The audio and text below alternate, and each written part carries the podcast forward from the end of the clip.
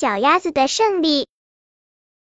小鸭子蓉蓉住在乡下的一个农舍里，它最喜欢去家门前的那个大水塘玩了。春天，水塘边有树苗，小草在生长；夏天，水塘那有暖暖的太阳可以晒；秋天，水塘周围有金黄的枫叶和美丽的菊花；冬天，它可以站在结冰的水塘上，欣赏草地上的雪有多么洁白。秋天的一天，蓉蓉正在水塘里游玩，突然听见一阵轰轰声。她好奇的爬到岸上一看，竟看到几辆车头奇怪的黄色车子正向水塘这边驶来。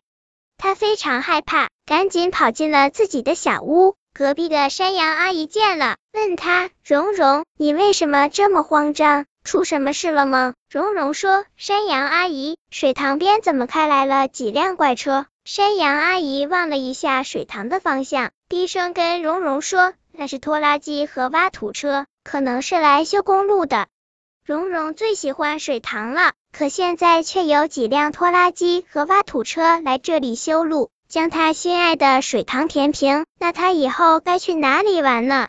蓉蓉急了，不顾一切的冲到车子的前面，可这根本不管用，拖拉机和挖土车。依然一边向前行驶，一边挖土填塘。蓉蓉害怕极了，只好跑回自己的小屋，眼睁睁的看着挖土车和拖拉机填着水塘。蓉蓉的心里直发酸，眼泪像断了线的珠子似的流了下来。对这个水塘，她已经有了很深的感情。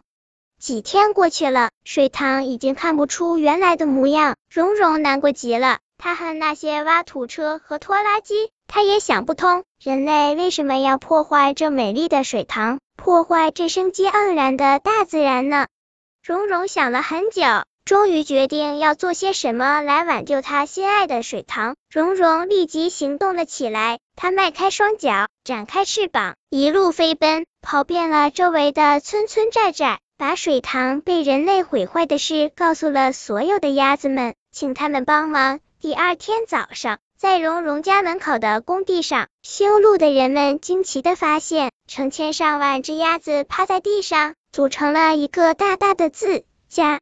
所有的人都被震撼了，电视台、报社的记者们也蜂拥赶来，争相采访和报道。终于有一天，市长也来到了这里，人们停止了施工填塘，拖拉机开走了，挖土机也离去了。不久，这个被毁坏的水塘又恢复了原来的依池碧水，而在离蓉蓉家不远的山脚下，则修好了一条公路。这条路从远方蜿蜒而来，快到蓉蓉住的村子时拐了个弯，又向更远的地方伸展开去。